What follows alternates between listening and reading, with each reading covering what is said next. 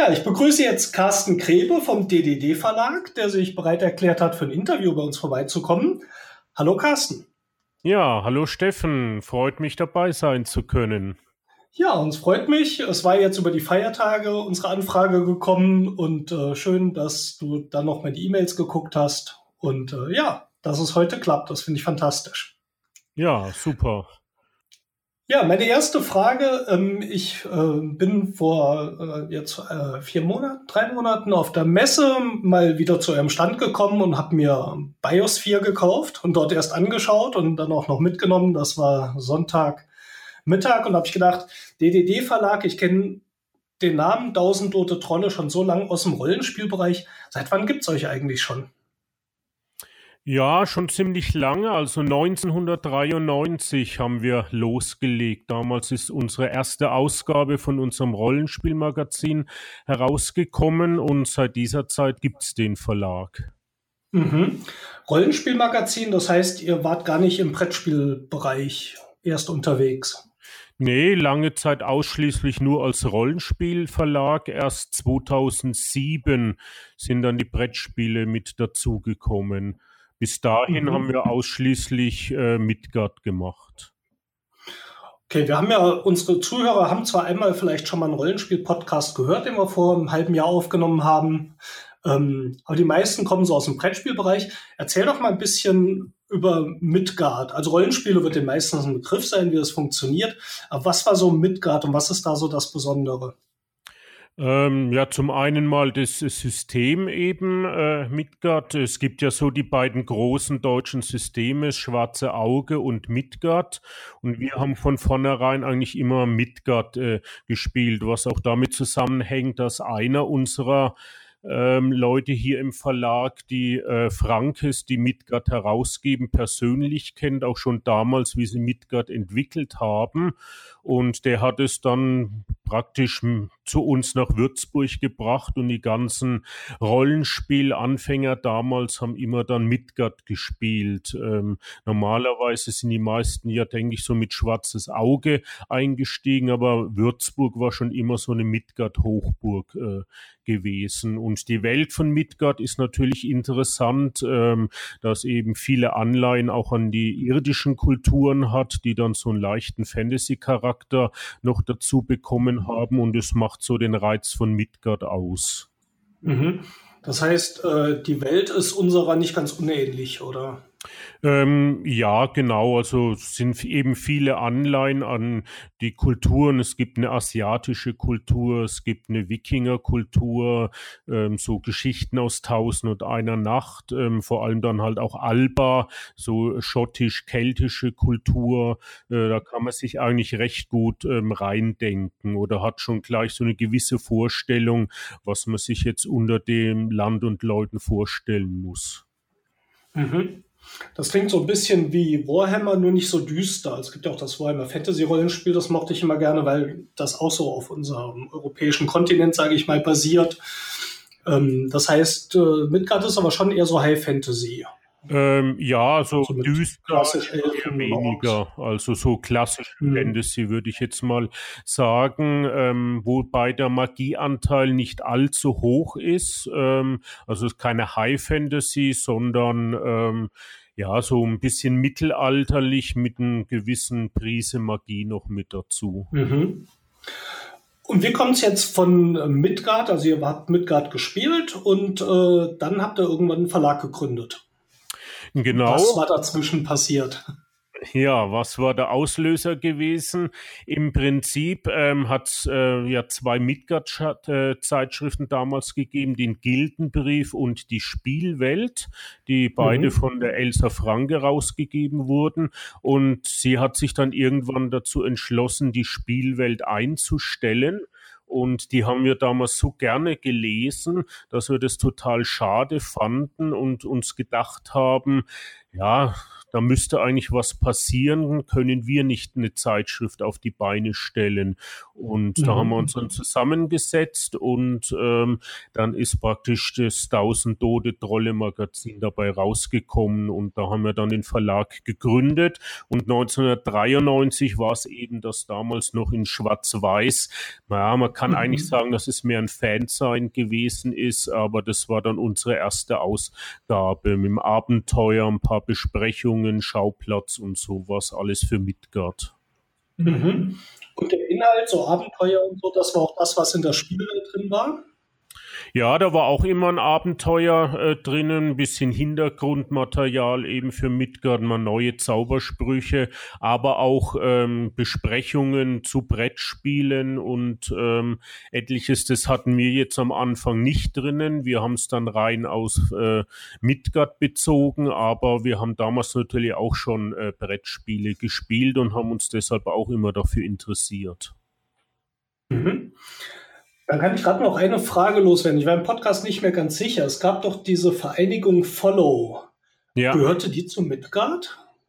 Also äh, die Frankes, die waren in dem Follow und ähm, haben, glaube ich, damals in RAIN in diesem Reich gespielt und daraus hat sich dann auch das Midgard-Rollenspiel äh, entwickelt. Also der Albert Wolf, ähm, einer bei uns im Verlag, der war damals ebenfalls in diesem Follow-Verein äh, mhm. und kannte darüber eben die Frankes und war dann bei den ersten Spielsitzungen mit dabei gewesen und äh, war so ein bisschen an der Entwicklung von Midgard, an der Entstehung dann mitbeteiligt.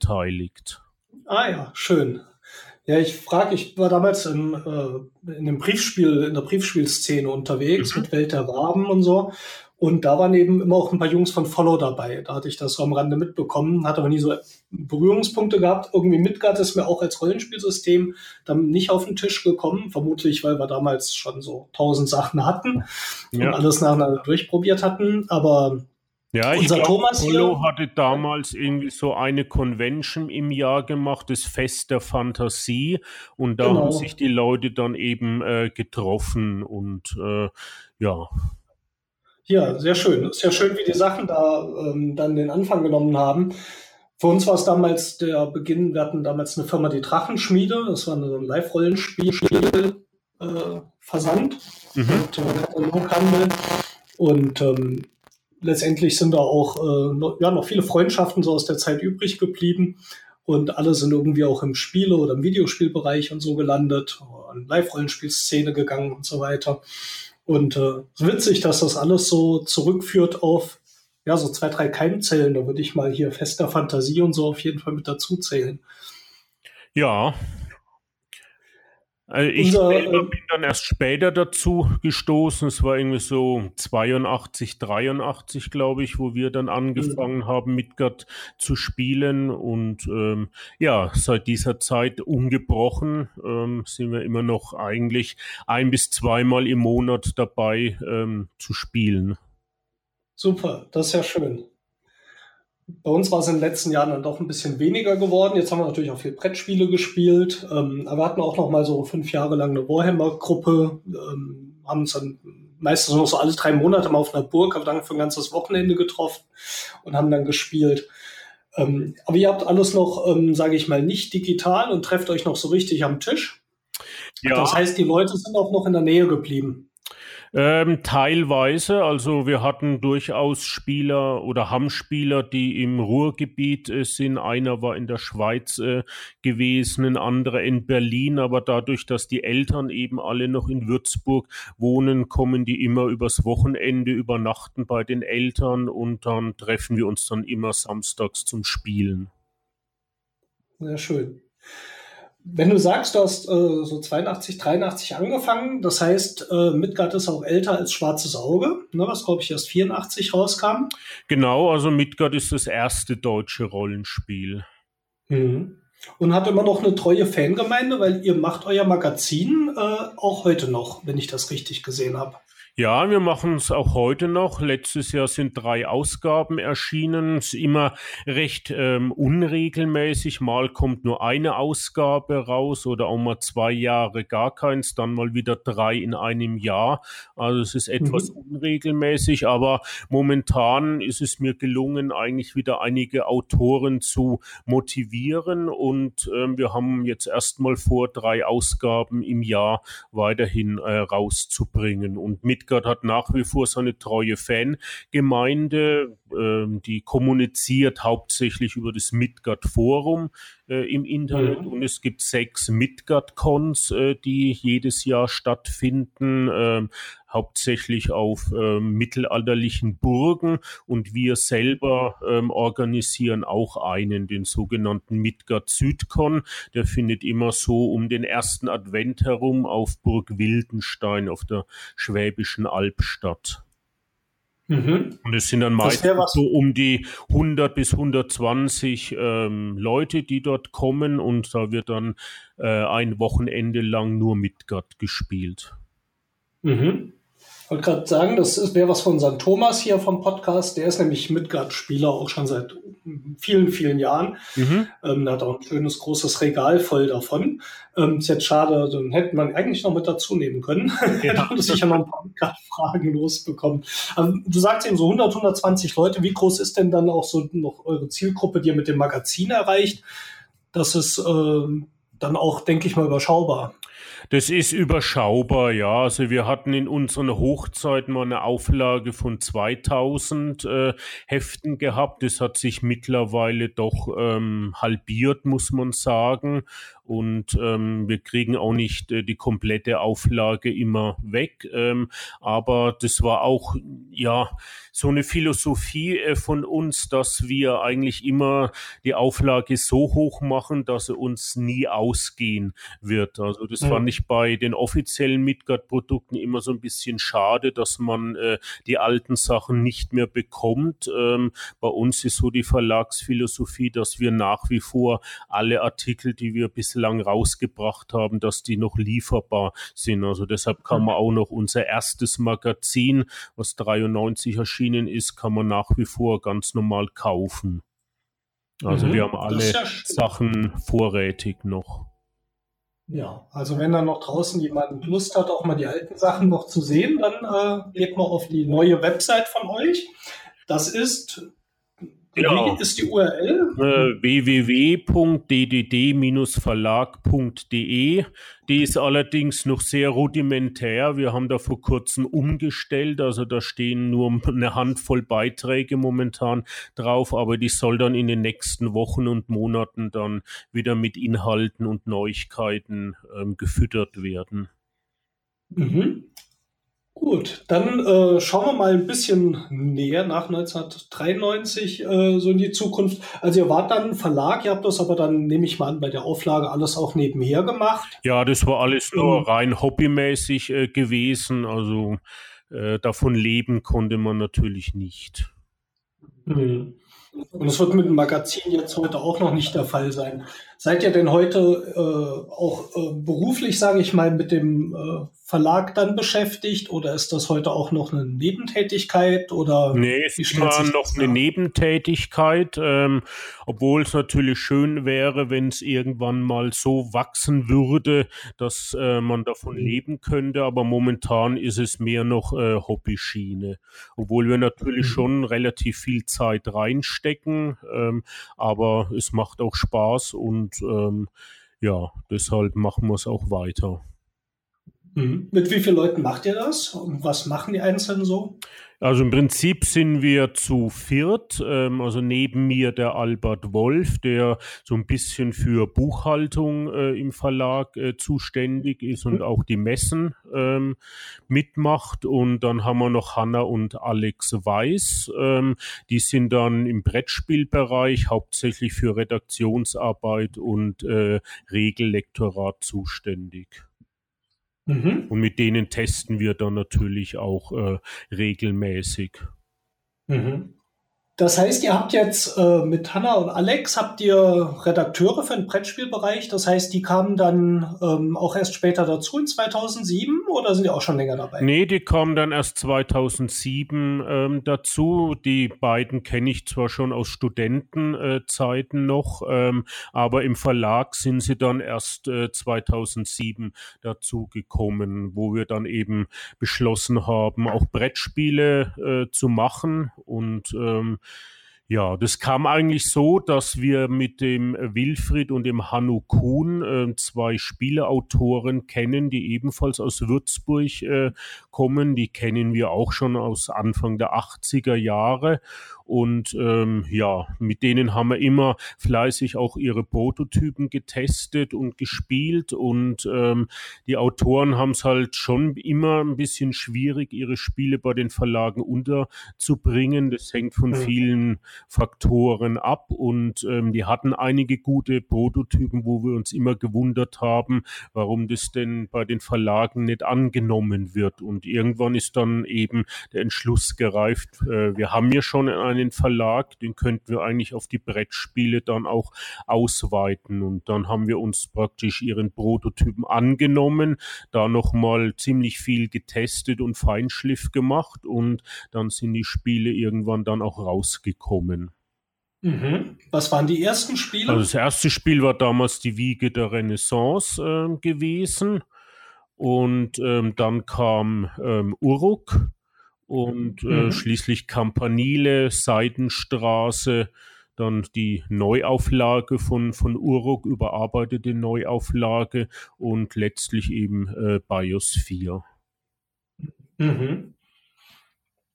Da, bei den Brettspielen kann ich mir vorstellen, ist es jetzt nicht so gut möglich, ähm, mehr zu produzieren, damit die immer noch äh, verfügbar sind. Ich nehme an, das ist aus Kostengründen ein bisschen schwieriger. Welche gibt es denn davon noch? Welche kann man denn noch bei euch bestellen? Also wir haben noch einige Restexemplare von Wiege der Renaissance. Ähm, dann ähm, Campanile ist auch noch äh, da. Einige wenige Seidenstraßen haben wir noch. Und ansonsten äh, 1655 Habemus Papam habe ich ganz vergessen. Davon haben wir noch mhm. was. Uruk und eben Bios 4. Mhm. Na, ist doch schön. Das sind alle noch quasi erhältlich. Genau, also bis auf das erste Uruk, da ist wirklich alles mhm. restlos vergriffen, ähm, haben wir von, von den ganzen Spielen auch noch zumindest ein paar Restexemplare, die wir auch noch mhm. anbieten. Das erste, über das wir damals, glaube ich, gestolpert sind, äh, war Uruk 2. Das ist, glaube ich, noch gar nicht mal so lange her, so vier Jahre vielleicht, schätze ich mal, dass wir es vermutlich auch auf der Messe bei euch mitgenommen haben. Es gab also noch diese schöne Unterlage, so einen Spielplan. Genau, den hatten wir damals eigentlich nur für die Messe äh, gemacht, ähm, weil man da eben alles schön übersichtlich äh, anordnen äh, kann. Und auf der Messe sind die aber so gut angekommen. Alle haben danach gefragt, ob sie die nicht auch noch irgendwie erwerben können, dass wir im Nachhinein dann davon etliche produziert haben. Und ähm, dasselbe haben wir jetzt auch mit Biosphere äh, gemacht und es ist ebenfalls sehr gut angekommen. Also es wird eigentlich kaum ein Biosphere-Spiel ohne die Spielmatte dazu bestellt. Und auch wir spielen es ja. eigentlich nur noch mit der Spielmatte, weil es ist einfach ähm, wesentlich übersichtlicher und alles kompakt auf einem Tisch. Ich meine, das Biosphere hat eh schon sehr, sehr viel Spielmaterial. Da braucht man schon einen großen Tisch, ähm, vor allem wenn man es irgendwie zu fünft oder zu sechst spielen will, ähm, so dass das schon eine enorme Hilfe dann ist. Die Matte ist also dann auch jetzt wieder verfügbar von Biosphere, weil auf der Messe war sie, als wir es mitgenommen haben, dann ausverkauft. Ja, aber die gibt's wieder. Die gibt's wieder, genau. Also das geht zum Glück ja jetzt relativ äh, schnell. Da muss man einfach die Druckdateien nochmal hinschicken und dann haben wir wieder 50 mhm. oder 100 Stück äh, vorrätig. Mhm. Wie ist denn jetzt, sage ich mal, so der Unterschied, wenn man so jetzt aus diesem äh, Magazinbereich kommt und man macht jetzt Brettspiele? Da muss ja einige größere Änderungen geben. Ich nehme an, die Kalkulation ist vermutlich schon ein bisschen kritischer, bis man da seinen Break-Even erreicht. Und auch euer Vertrieb wird ja vermutlich äh, anders funktionieren, oder? Ähm, ja, also ähm, die Kalkulation ist in der Tat schon ein bisschen äh, anders. Also ein Brett oder ein Kartenspiel rauszubringen, müssen wir halt schon wesentlich mehr investieren, als wenn wir ein Rollenspielprodukt rausbringen. Also hm. Das ist dann ja schon ein bisschen was anderes. Und der Vertrieb ähm, äh, ist natürlich ähm, als kleiner Verlag so ein bisschen unser Problem. Äh, momentan haben wir halt nur den Direktvertrieb über über Online. Ähm, und ähm, ja, das sind so ein bisschen Probleme eben, mit denen wir uns gerade so ein bisschen herumschlagen. Also gerade in Sachen Vertrieb, äh, da müssen wir noch ein bisschen mehr machen in Zukunft. Ähm, das ist noch mhm. so ein bisschen ein Problem bei uns. Mhm. Ähm, Gibt es denn so Vertriebe im Brettspielbereich, die auch so kleine Auflagen dann mitnehmen? Es gibt ja, glaube ich, dieses ein, ähm, was auch von Friedemann Friese und so, glaube ich, mitgegründet wurde. Es fällt mir der Name nicht ein, war das nicht Spiel? Ich glaube, Spiel Doch, direkt oder so. Spiel direkt, sein, genau. genau. Ähm, ja, ansonsten mhm. hat es noch äh, den Heidelberger Spieleverlag äh, gegeben. Ähm, und äh, der allerdings ja jetzt von Asmodee übernommen wurde. Ähm, das war noch so ein Großhandel oder halt Pegasus, mit denen wir auch äh, schon zusammengearbeitet haben. Ah ja, die machen also auch kleinere Auflagen. Ähm, zumindest ähm, tun sie einfach äh, unsere Spiele mit in ihren Großhandel mit reinnehmen und ähm, vertreiben die da äh, eben über, über diese Schiene mit. Mhm. Wie sieht es denn mit so neuen Sachen aus, jetzt mit Crowdfunding? Ist das für euch auch eine Option? Habt ihr darüber nachgedacht? Ähm, ja, wir haben schon mal ein Crowdfunding äh, gemacht bei der Spieleschmiede äh, für ein Projekt. Das hat mhm. damals leider nicht äh, geklappt, ähm, womit wir aber insgeheim fast schon so ein bisschen gerechnet haben, weil es ein, auch ein sehr, sehr aufwendiges Spiel ist äh, mit ähm, umfangreichem Spielmaterial und es ist einfach in der Produktion dann zu teuer äh, gewesen, weshalb wir es mhm. leider nicht realisieren konnten. Und ähm, ja, das war schade gewesen, aber ansonsten Crowdfunding ist im Prinzip schon eine Option für uns und äh, wir überlegen da durchaus vielleicht bei einem unserer nächsten Projekte das dann auch wieder über Crowdfunding äh, zu äh, probieren, weil es halt schon eine enorme Erleichterung ist, wenn man schon mal einen großen Teil der Ausgaben im Prinzip vorfinanziert äh, bekommt. Gerade als kleiner Verlag äh, kann es dann teilweise schon überlebenswichtig sein. Mhm. Ja, das Crowdfunding ist natürlich jetzt auch schon ziemlich überlaufen. Ich bin mal gespannt, wie lange es da noch so geht. Ich war in Essen beim Vortrag von dem Head of Games von Kickstarter, mhm.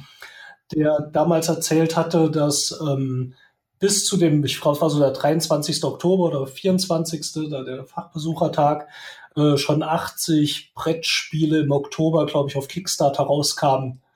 Aber trotzdem ist dort die Quote noch äh, sehr gut von über 60 Prozent, die immer noch ihr Finanzierungsziel erreichen. Äh, Im Vergleich zum Rest von Kickstarter, die irgendwie bei 30 Prozent oder so liegen, so über alles gerechnet, äh, scheint für Brettspiele da trotzdem immer noch ähm, großes Interesse da zu sein. Ja, also ich hoffe, dass es auch nach wie vor so bleiben wird. Also es ist auf jeden Fall eine interessante Möglichkeit, ähm, hier eben eine Community aufzubauen und Fans eben für ein Spiel dann ähm, zu gewinnen und es dort vorzustellen. Mhm. mhm.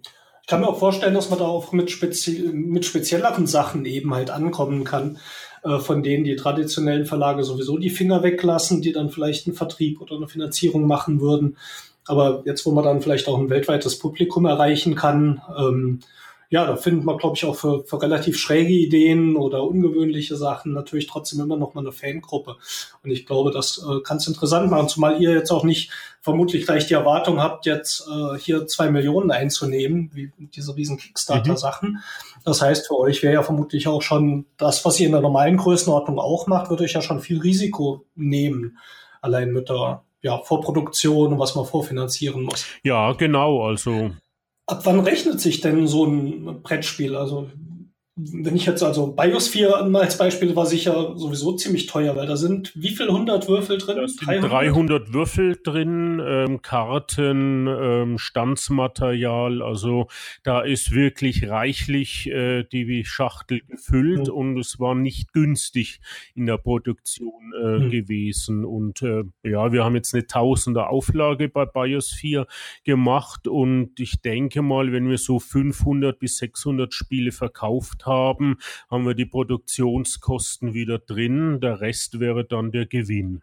Mhm. Also jetzt kein Projekt, wo wir groß reich werden äh, damit, sondern es war so ein bisschen eine Herzensangelegenheit, was auch so ein bisschen mit der Entstehungsgeschichte des Spiels zusammenhängt. Äh, es wurde ja von drei Abiturienten entwickelt. Ähm, interessanterweise. Ähm, der Lehrer damals, der Christoph Bauer, der hat bei uns das 1655 Habemus Papam ähm, entwickelt und ähm, rausgebracht und äh, der hat im Rahmen eines ähm, Biologie ähm, ja, äh, in der, in der Kollegstufe also ähm, Projekt äh, angeboten. Die Schüler mussten ein Brettspiel entwickeln und zwar basierend auf mhm. biologischen Mechanismen. Und er hat uns dann eingeladen am Ende, dass wir praktisch den Schülern so ein bisschen aus Verlagssicht Feedback zu ihren Spielen äh, geben. Die haben die uns präsentiert, wir haben die so ein bisschen angespielt und denen dann eben Rückmeldung äh, gegeben. Und wir haben eigentlich nicht so sonderlich viel davon erwartet, aber dieses eine Spiel eben Biosphere, das hat uns total begeistert. Also es war sehr komplex äh, gewesen ähm, und äh, hatte einen Kernmechanismus, den wir so eigentlich noch nicht gekannt äh, hatten. Und äh, das haben wir dann eben mitgenommen. Es hatte am Anfang natürlich noch jede Menge Probleme gehabt. Also es hat überhaupt nur zu viert funktioniert in der Version, die die Schüler da entwickelt hatten. Und der Spannungsbogen ist am Anfang enorm angestiegen und dann ist es so dahin gedümpelt. Es hat sich dann gezogen. Also da haben wir dann ja. noch jede Menge Redaktionsfeinschliff Feinschliff ähm, reinstecken müssen, haben, glaube ich, auch zwei oder gar drei Jahre dann noch dran gearbeitet, bis es dann eben den Status mhm. bekommen hat, äh, den es jetzt ähm, hat. Und ähm, ja, also das war auf jeden Fall eine spannende Geschichte äh, gewesen. Und ähm, das Spiel wollten wir unbedingt rausbringen. Das hat uns von der Idee von dem Ganzen so gut gefallen, dass wir gesagt haben, ja, auch wenn die Produktionskosten enorm hoch sind, das, äh, das machen wir trotzdem. Mhm. Aber drei Jahre Arbeit, das ist schon einiges. Also werden natürlich jetzt nicht jeden Tag dran gearbeitet haben, aber was waren denn noch so Änderungen, die dazu kamen und was war so der Kern, der von Anfang an drin war? Ich nehme an, das war das äh, dieses, diese Lebenszyklus-Geschichte, äh, die jetzt mit den Würfeln repräsentiert ist. Genau. Waren die Würfel auch am Anfang schon da Nee, drin? die Würfel waren am Anfang nicht drinnen. Das waren Scheiben äh, gewesen. Ähm, da war praktisch für jede Population hatte ihr eigenes Symbol und wir hatten dann äh, uns überlegt, dass man es mit Würfeln eigentlich viel besser abbilden äh, könnte. Aber dieser zentrale Mechanismus mit dem Rad des Lebens äh, eben, ähm, dass man äh, bestimmt äh, oder ablesen kann, wann die einzelnen Populationen sterben und vom Spielplan dann wieder runtergenommen werden müssen, ähm, das war so der, dieser Kernmechanismus, der uns damals absolut fasziniert hatten, den wir eigentlich so in einem Spiel Spiel auch noch nicht gesehen hatten. Mhm. Ja, und dann hat sich eben das das Ganze weiterentwickelt. Äh, also es war am Anfang auch noch so ein bisschen äh, Stillstand äh, drinnen gewesen, weil die, die Bewegung war damals noch überhaupt nicht vorhanden. Die haben wir neu eingeführt und es war auch noch so ein bisschen eine aggressive Komponente mit dabei gewesen, wenn man sich praktisch vermehrt mhm. und die Mehrheit in einem äh, Gebiet hat, äh, dann konnte man die anderen verdrängen. Und ähm, das war zwar mhm. einerseits ganz nett gewesen, aber andererseits waren die Leute dann in ihren ähm, Positionen in ihren Gebieten gesessen und da war dann kein Durchkommen äh, mehr gewesen und irgendwie hat sich das Ganze dann ah, ja. ausgepattet und daran haben wir dann schwerpunktmäßig eben gearbeitet, äh, dass es ein, jetzt ein viel flüssigeres Spiel und auch mehr Bewegung da ist. Mhm.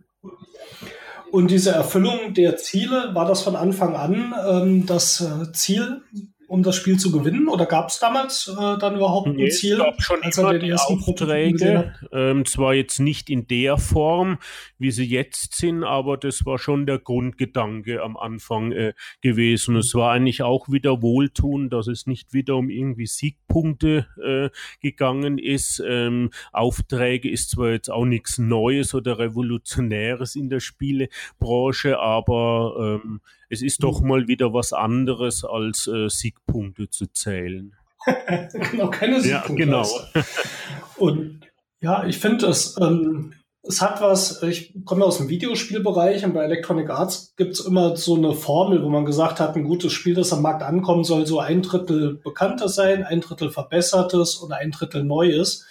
Und ich glaube, dass ihr dort auch so ein bisschen das damit getroffen habt. Da sind Sachen drin, von denen man sagt, okay, da fühle ich mich schon mal zu Hause, ich muss Aufträge erfüllen. Ähm, ein paar Sachen äh, sind sicher verbessert von anderen Sachen, wie zum Beispiel jetzt diesen Lebenszyklus zählen. Das ist mit dem Rad ja super mhm. gemacht, dass man sieht, welche Populationen dann absterben. Aber es ist halt auch wirklich was Neues, weil ich fand auch diese Gebiete zu erobern. Klar gibt es Mehrheitenspieler, aber in der Form habe ich es auch noch nicht gesehen. Und ich glaube, dass diese Mischung vielleicht auch dazu führt, dass es gut ankommt. Ich hoffe mal, dass es gut ankommt. Das hat äh, meiner Meinung nach ja auf jeden Fall verdient. Ich habe auch gesehen, bei Boardgame Geek habt ihr eine 7,7, was ja, auch wenn es jetzt erst knapp 100 Stimmen sind, äh, echt ein achtbares Ergebnis ist. Vor allem für jemanden, der das so als erstmal als äh, Schülerprojekt macht und Verlag das dann noch richtig schön rund macht. Aber ich finde, das ist schon eine Mischung, die sehr gelungen ist, weil es eben auch zum Ende kommt. Also das, was du eben sicher gemeint hast mit dem Spannungsbogen ähm, es ist, ist dann auch irgendwann zu Ende. Das gefiel mir auch sehr ja, gut. Genau. Das hat da so ein sehr halt schönes Ende Unser gehabt. Bestreben, äh, Spires 4 zu 5 oder auch zu 6 spielbar äh, zu machen in einer überschaubaren Spielzeit. Also wenn wir es zu 6 spielen, schaffen wir es normalerweise immer so in eineinhalb Stunden eine Partie durchzuspielen. Und äh, das ist momentan ja auch mhm. so ein bisschen der Trend, dass die Leute so, äh, Spiele suchen, die auch mal gut zu 5 oder zu 6 wächst äh, oder in noch größeren Gruppen äh, spielbar ist. Das sehe ich auch bei uns in unserer Gruppe. Wir sind eigentlich immer zu fünft. Also Spiele, die nur maximal zu viert gehen, scheiden da dann meistens aus. Das heißt, ähm, wir haben es jetzt, glaube ich, auch erst zu viert maximal gespielt, aber mit fünf und sechs kannst du es auch empfehlen. Ja, auf jeden Fall. Also wir haben es häufig jetzt schon auch zu sechst gespielt. Ähm, und ähm, funktioniert tadellos. Mhm. Ich glaube, auf eurer Website stand, dass euer bisher bestverkauftes Spiel tatsächlich 1655 Habemus Papam war. Ist das richtig?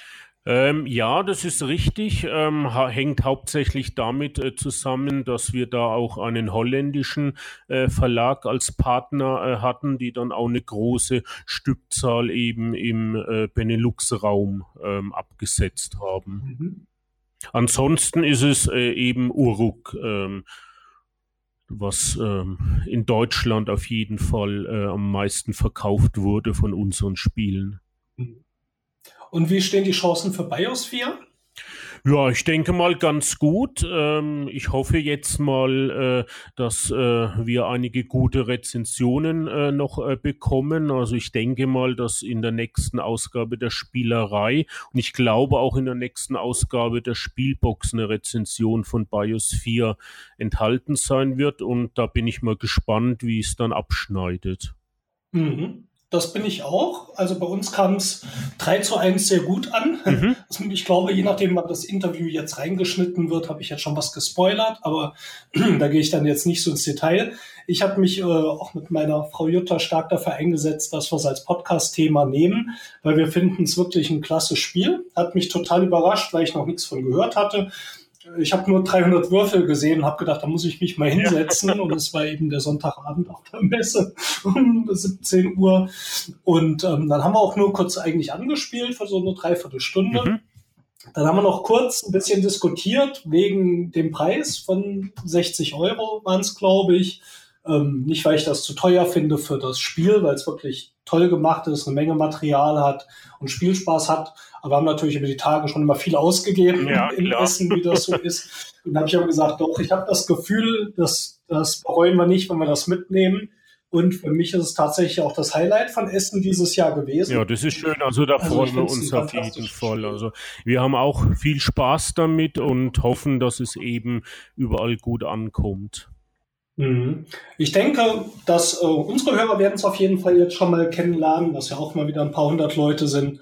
Und äh, ich weiß auch, dass viele Podcaster bei uns zuhören. Ich hoffe und ruft die einfach mal so auf, schaut euch mal an und wenn es euch gefällt, äh, berichtet doch auch mal drüber. Ich fände das klasse, wenn das auch eine zweite Auflage erfahren würde, es wirklich ein super Spiel ist. Und äh, glaube ich auch so ein bisschen so diesen ähm, Zeitgeist trifft und wie du eben auch ja schön erläutert hast, nicht zufällig. Ja? Also wirklich, dass ihr so schaut, dass die Spielzeit passt. Und ähm, das hatte ich auch im Podcast gesagt oder werde es gleich noch sagen, je nachdem, ja. wo wir das Interview jetzt hinschneiden.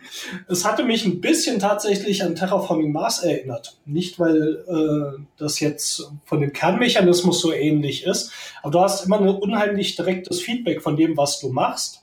Und du hast natürlich auch diese Leisten, wo du Sachen anpasst. Ähm, aber ich glaube, dass das schon im Moment gerade so Spiele sind. Ich mache was, ich sehe sofort, was passiert, ich krieg direkt was. Ähm, das kam mir auch sehr modern vor. Und, ähm, sehr, sehr ansprechend gemacht. Ja, also das ist auch so ein bisschen ein Schwerpunkt äh, von uns, wo wir darauf achten, dass man eben was bekommt und dass man was machen kann, nicht, dass man zu sehr eingeengt ist und äh, irgendwie eine Stunde gespielt hat und dann hat man im Prinzip nichts erreicht, sondern man sollte schon Material bekommen und äh, Populationen eben einsetzen können und damit was anfangen äh, können. Also da legen wir schon immer äh, Wert darauf, ähm, dass solche Mechanismen in den Spielen mit drinnen sind. Äh, genauso wie wir eben auch ähm, Wert legen, dass in den Spielen Übersichtskarten ähm, oder im Falle von Biosphere haben wir es jetzt direkt auf das äh, Tableau mit drauf äh, gedrückt, dass man immer so einen Faden hat, wo man sich dran orientieren kann, in welcher Phase sind wir denn jetzt gerade, was kommt als nächstes und dass man da nicht lang in den Regeln rumwälzen kann, sondern dass jeder das einfach einfach auf einen Blick dann mhm. sieht, wo wir gerade im Spiel sind. Mhm. Das funktioniert auch sehr gut, auch bei uns. Wir müssen selten mal in die Regel schauen. Ähm, ich musste auch erst äh, suchen, als ich jetzt gesehen habe, es gibt ja die zweite Version der Regel bei euch auf der Website, äh, bis ich gefunden habe, was tatsächlich dann die Änderung war. Aber haben es dann irgendwann ausfindig gemacht. Ja, das war äh, natürlich äh, ein dummer Fauxpas-Fehler, der uns da äh, unterlaufen ist, indem wir einfach die falsche Druckdatei an die äh, Druckerei gegeben haben. Und ähm, deshalb war eben jetzt die falsche Regel auf der Messe in den Spielen dabei gelegen. Wir haben jetzt eine mhm. neue Regel natürlich dann gleich gedruckt, die richtige, und die ist dann auch auf unserer Webseite abrufbar. Mhm. Gut, es waren ja auch, glaube ich, nur kleine Änderungen. Ähm, jetzt bin ich gerade überlegen, was es überhaupt war. Vielleicht können wir es gerade nochmal für die Leute, die Biosphere schon gespielt haben, nochmal kurz erwähnen. Was ja, war falsch? Im Prinzip war falsch ähm, die ähm, Bewegung auf der ähm, Tiebreaker-Leiste. Ähm, Richtig, genau. Da war ähm, die Startaufstellung war falsch rum, es musste genau andersrum aufgestellt äh, werden und äh, die, der Hauptpunkt war eigentlich äh, die Bestrafung, dass die nur einmalig im Spiel äh, erfolgt und nicht jede Runde. Also genau. Ja, das macht natürlich einen großen Unterschied. Es macht einen großen Unterschied aus. Es sind in der Regel, glaube ich, nur zwei oder drei Sätze, die anders sind, aber das ja. ist auf jeden Fall wichtig, dass man das so rum äh, spielt. Das war damals unsere letzten Tests, äh, haben wir das dann so gemacht und äh, ja, irgendwie haben wir es dann eben beim Druck der Regel äh, verdummbeutelt. Kommt auch mal vor. Ja, sollte nicht vorkommen, aber irgendwie im äh, Stress vor der Messe irgendwie dann doch die falsche Druckdatei äh, genommen. Aber die Sachen waren pünktlich da. die Sachen das ist ja waren auch schon manchmal schwierig. Ja, genau, das ist natürlich auch wichtig. Hm. Wie schätzt du denn ein, wie der Markt der Brettspiele sich in Zukunft so entwickelt, auch für euch speziell? Also ich denke mal, dass der Brettspielmarkt weiter wachsen wird die nächsten Jahre.